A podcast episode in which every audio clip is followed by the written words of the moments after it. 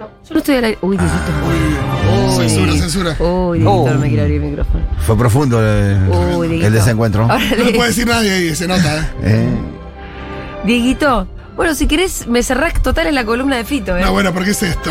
Vamos a hablar de momentos inolvidables de los Oscars en la historia de los Oscars. Claro. Porque bueno, ayer parece ser que si no pasaba lo de la trompada, era un embole. O sea, hay gente que dice, por lo menos tenemos un momento para recordar. Hay algo muy loco que es que es medio barranca abajo la columna, porque si hay un momento inolvidable en la historia de los Oscars es lo que ocurrió el domingo. Pero bueno, a lo largo de los 94 años de entrega de los premios, hay algunos momentos que merecen ser recordados de diferente tipo. Algunos, eh, como el del otro día, así más bien tristones, otros más divertidos, otros que simplemente me llamaron la atención. A mí, eh, me olvidé poner uno ay. que no me acuerdo exacto el año. Pero pone, buscate, Julita, después así me lo sumás vos, porque vos te gusta esta persona. Jane Fonda, Sí. Oscars, Sí. discurso de aceptación. Sí. eh, y nos vamos a enterar de algo muy interesante. ¿Quieren que arranque? Sí, Año señor. 73, Sí.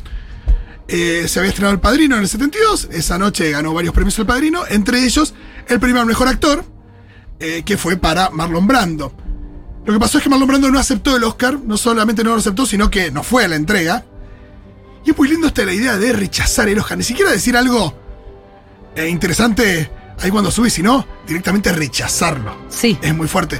Mandó a una representante de los pueblos originarios de Norteamérica, en realidad de Norteamérica no, de, bueno, de ese- esa región o de América, em, de, de origen apache, Sashin Littlefeather era, era el nombre de, de la joven, que subió con su vestimenta eh, habitual de, de- de su, de su origen a eh, rechazar el Oscar muy interesante porque tenés ahí a Roger Moore que le quiere dar el Oscar y ya le pone la mano diciendo no, no, no, No, no, suena de fondo la música del padrino.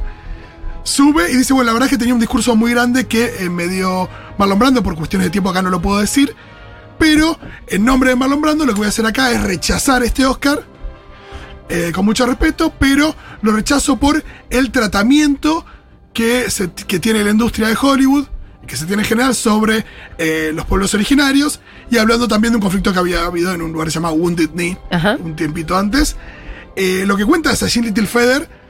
Después la trolearon porque quisieron dar a entender de que no era quien decía que era, o que, no sé, había trabajado de no sé qué. Que no era suficientemente india. Exacto, pero, pero no era así.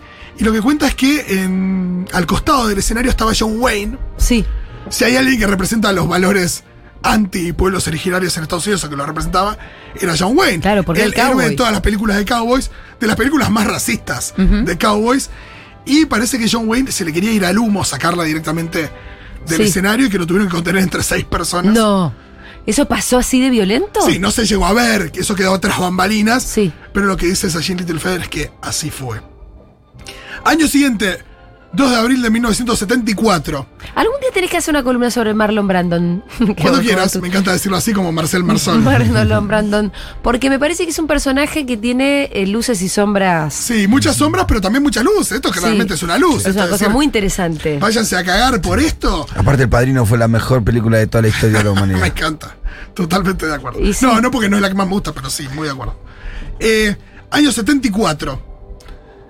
Eh, un profesor eh, de universitario tenía una, una especie de, así como un, un superhéroe, una especie de vida paralela, donde estaba muy interesado en aparecer en bolas en diferentes acontecimientos eh, televisados. Sí. Pero que eran. Eh, partidos de tenis y demás que yo.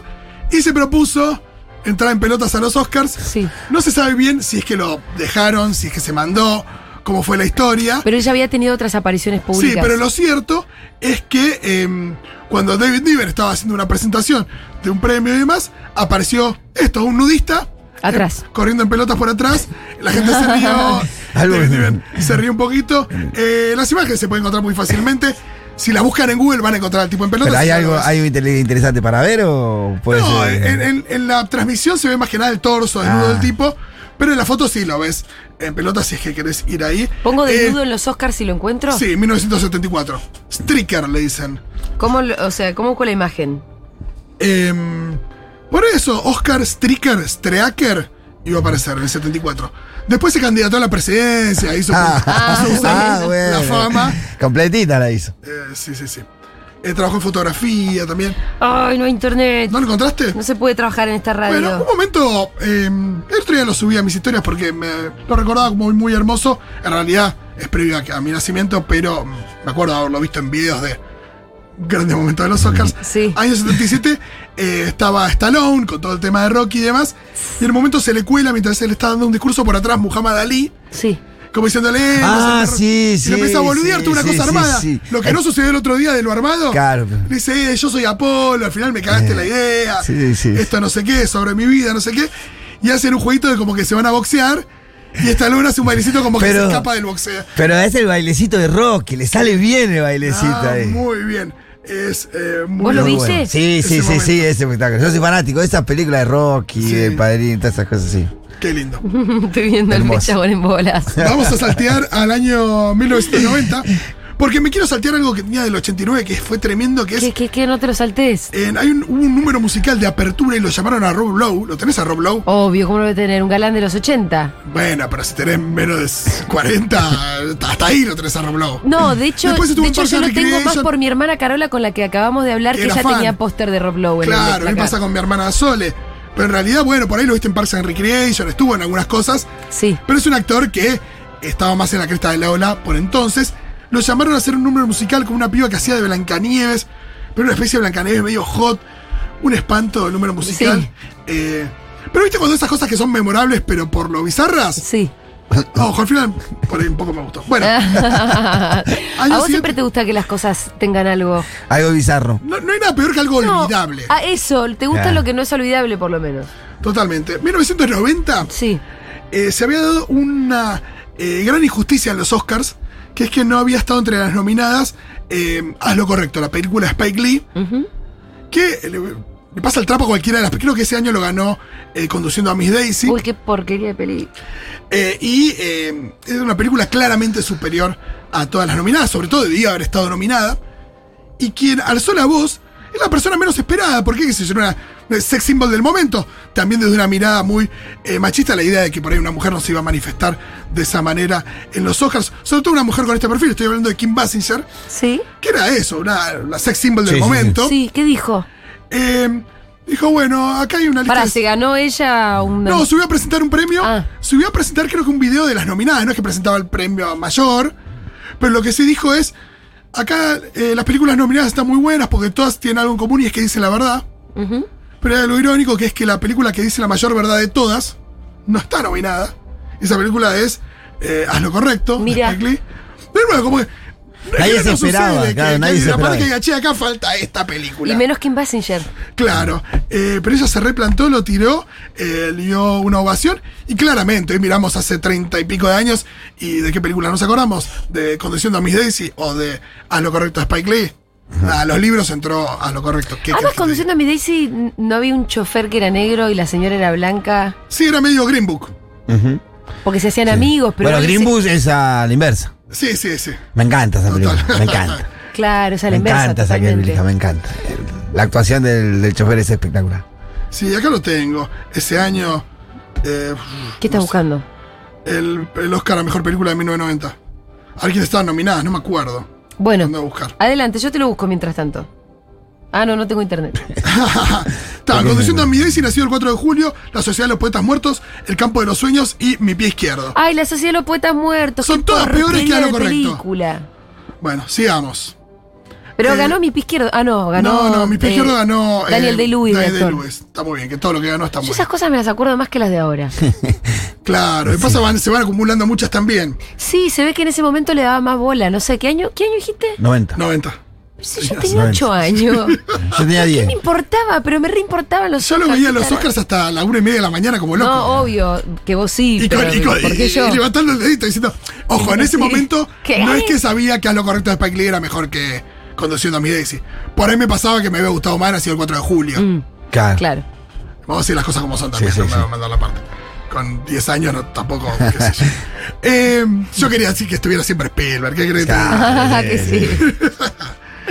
Eh, 1992 se estrenó la película Amigos Siempre Amigos, City Slickers. Sí. Una película muy divertida con Billy Crystal sobre unos amigos que viajan a un rancho a hacer una experiencia medio que tan bastante alienados en la ciudad y hacen una especie de viaje experiencia para de un arreo de ganado desde Nuevo México hasta Arizona, creo. Y ahí conocen a un vaquero, un cowboy que lo interpreta Jack Palance, que ganó el premio al mejor actor de reparto ese año. También me acuerdo. Y eh, porque hizo algo muy interesante. Él tenía 73 años, quiso mandarse un poco la parte con su estado físico y se puso a hacer unas flexiones de brazos Sí. con una mano también, eh, ahí arriba del escenario, la gente lo aplaudió, estuvo como loca.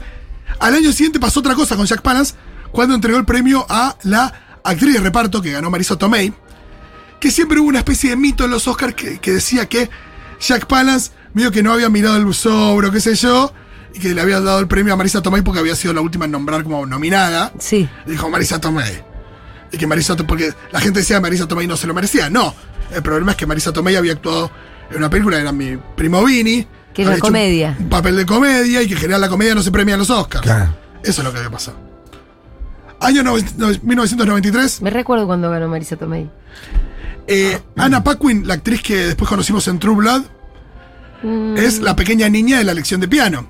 Ah, sí. Ganó el Oscar como actriz de reparto, tenía 11 años. Sí, sí. y es muy sí, hermosa sí, la sí. imagen porque ella cuando sube, aparte le ganó a varias Power, tipo a Winona Ryder, a Holly Hunter, por otra película, no la que habían compartido, eh, y, y otras, y subió con 11 años, me acuerdo, tenía un sombrerito así, una especie de boina azul, un vestidito azul, y se quedó mirando, tipo, respirando medio como intenso, y no podía hablar durante, no sé, tipo, un minuto. Sí. No dijo nada, después agradeció que eso y se fue. Eh, pero la imagen es muy hermosa. También esto de ganar el Oscar con la- en la primera película que salís. Claro. Y Eso después- pasó varias veces. ¿Y la piba siguió trabajando? Sí, la vi- eh, después hizo algunas cosas y la vimos en, en True Blood, que es como la serie que la devolvió, si querés, al, al mainstream más grande. También está en Casi Famosos, es una de las chicas, de las groupies de la banda. Ah, mira. Sí, sí.